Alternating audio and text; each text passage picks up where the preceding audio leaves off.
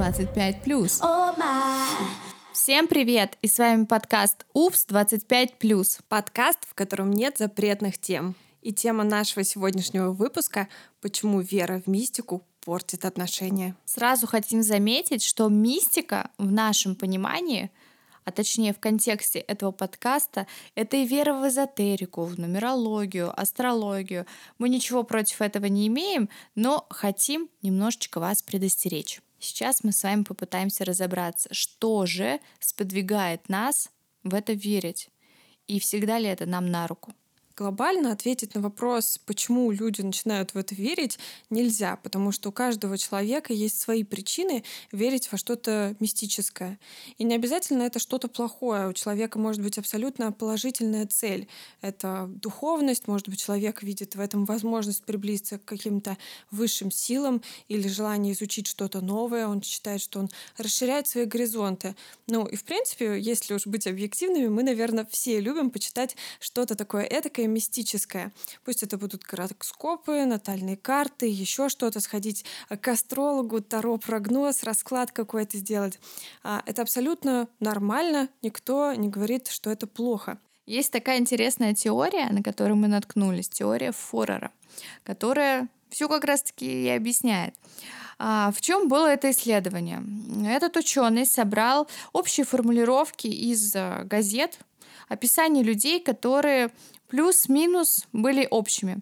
И всем, кто захотел а, получить свое астрологическое описание, он у них запрашивал дату рождения и скидывал им а, свой собранный документ. И что вы думаете, что было дальше? Та-та-та-та-та. Каждый в этом описании нашел себя. Грустно. Вот, вроде бы грустно, но есть этому объяснение. Объяснение очень простое. Во-первых, текст был максимально положительным. Даже если в нем и были какие-то не очень приятные вещи, они были максимально размытыми и не акцентными. Акцентные вещи были положительные черты характера.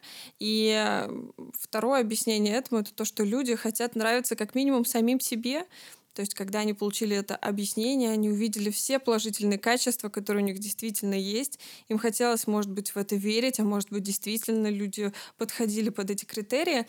Но общие смыслы, общие фразы плюс положительный контекст сделали свое дело. Каждый нашел в этом описании себя. И это, наверное, такая первая причина, почему вера в мистику — это плохо мы можем застопориться и не начать эту ту самую работу над собой, потому что мы где-то прочитали, что мы э, добрые, белые и пушистые, а по факту мы не разобрались в самом себе как-то посредством немножечко более реальных вещей. Это, например, поговорить открыто со своим партнером о том, что вам нравится, о том, что вам не нравится, а, понять другого партнера, да, потому что люди очень часто начитаются совместимости, начинают, начитают каких-то своих описаний гороскопа и всецело думают, что вот они такие, и такими будут всегда, они такими родились, и ничего с этим не поделать, так сложились карты, так сложились э, нумерологические прогнозы и все прочее. И поэтому люди когда всецело доверяют этим описаниям, стопорят себя в развитии отношений со своим партнером. 25 плюс подкаст, в котором нет запретных тем. И из этого вытекает наш следующий тезис. Мы считаем, что типирование человека не равно человек. Когда мы развиваем тему мистики, веры в гороскоп, в эзотерику и все-все-все вот это вот вместе взятое, мы говорим об, об определенном человеке, который вроде бы должен обладать какими-то критериями, которые мы прочитали, узнали, поверили в это и вот все прочее. Но люди, они абсолютно уникальны, и человек может абсолютно не соответствовать этим описаниям. Весы могут недолго сомневаться в своих решениях, рыбы могут быть не очень-то и, и нерешительными, и все мы вообще абсолютно уникальны. Поэтому, когда мы говорим про мистику и про то, что люди такие, какие вот в наших глазах, в наших описаниях есть, это неправильно. Все люди разные, описания могут не соответствовать э, человеку в жизни, а когда мы его наделяем этими качествами, мы портим наши отношения. Поэтому давайте помнить, что все мы разные, нужно узнавать друг друга лучше на практике, в жизни, а не из интернета. Да, ребят, скорпионы тоже не такие плохие ребята. У меня вся семья скорпионов и много друзей. Скорпионы классные друзья, не такие, как в описании. Вот. Э, следующий наш тезис, почему вера в мистику портит отношения, это шарлатанство и мнительность да. Я думаю, всем вам известно, сколько у нас сейчас э, экспертов, энергопрактиков, астрологов, нумерологов, которые не совсем в этом компетентны. На самом деле я знаю пару человек, которые реально сильные эксперты в этой тематике, но, к сожалению, их не так много, как сейчас есть в информационном поле. И сейчас, а, помимо того, что много экспертов в, этой, в этих областях, также много ведь и людей, которые услышав о том, что, не знаю, в их карте написано, что им по здоровью нужно беречь свои колени, и они прекращают кататься, там, не знаю, на лыжах, сноубордах, потому что вот в натальной карте у них написано «беречь колени». И таких людей мнительных действительно очень много, которые э, из-за таких некомпетентных экспертов теряют свою какую-то некую радость в жизни, да, или же портят отношения с людьми, потому что в их а, какой-нибудь нумерологической карте написано, что, в принципе, Вовка-то им не подходит, да, Вовка — это так, на недолго, и мы начинаем Точнее, не мы, конечно, а мнительные люди начинают думать о том, что, ага, да, Вовка мне не подходит, Вовка, он нет, у него, у него весы в Венере, а мне нужны стрельцы в Венере. На самом деле очень много таких людей. И шарлатанство, оно есть во всех сферах, но почему-то именно в мистике, эзотерике и практиках с энергией их сейчас очень много, поэтому Ребят, поосторожней. 25 плюс. Подкаст, в котором нет запретных тем. Вы скажете, а как поосторожнее, ребят, если хочется найти ответы на все свои вопросы? так много сейчас в нашей жизни спорных ситуаций. Наверное, они всегда были, но сейчас такое огромное количество вариантов, как эти ситуации разрешить, что хочется, наверное, немножечко дать слабину и найти все в натальной карте или в кофейной гуще, или просто, я не знаю, расклад сделать Таро. А, Все понятно, наверное. Находить ответы на вопросы нужно, но, к сожалению, не все а, ответы нам могут понравиться, не все ответы могут быть правдивыми.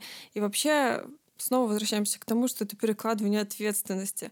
Мы хотим найти ответы на вопросы, которые нам кажутся сложными. Но сложно же это не есть плохо. Возможно, это ваша точка роста. И вы эту точку роста отдаете шарлатану. Не вы, а кто-то гипотетический, да? А, мы, может, тоже расклад второй делаем и во что-то верим. Сейчас будет история из практики. Как-то я гадала на кофейной гуще. А, была я еще молодая и неопытная девчонка. И мне сказали, что мой будущий муж, конечно, вот-вот скоро появится, как обычно, вот-вот скоро появится, и у него будет греческий профиль. О боже, как... Простите меня, мужчины, у которых э, были курносые носы. я вас не выбирала именно из-за кофейной гущи. На самом деле, я вот только спустя время понимаю, насколько мне это портило жизнь. Я реально смотрела на носы мужиков и думала о том, что, блин, у тебя не греческий профиль, ну ты так, на недельку. Продолжаем историки, истории на практике. Вот я на кофейной гуще не гадала, на греческие носы не смотрела и второй раз вышла замуж. Кстати, да, Викульку можно поздравить. Она нашла свою судьбу, и ей, кстати, ее никто не нагадал.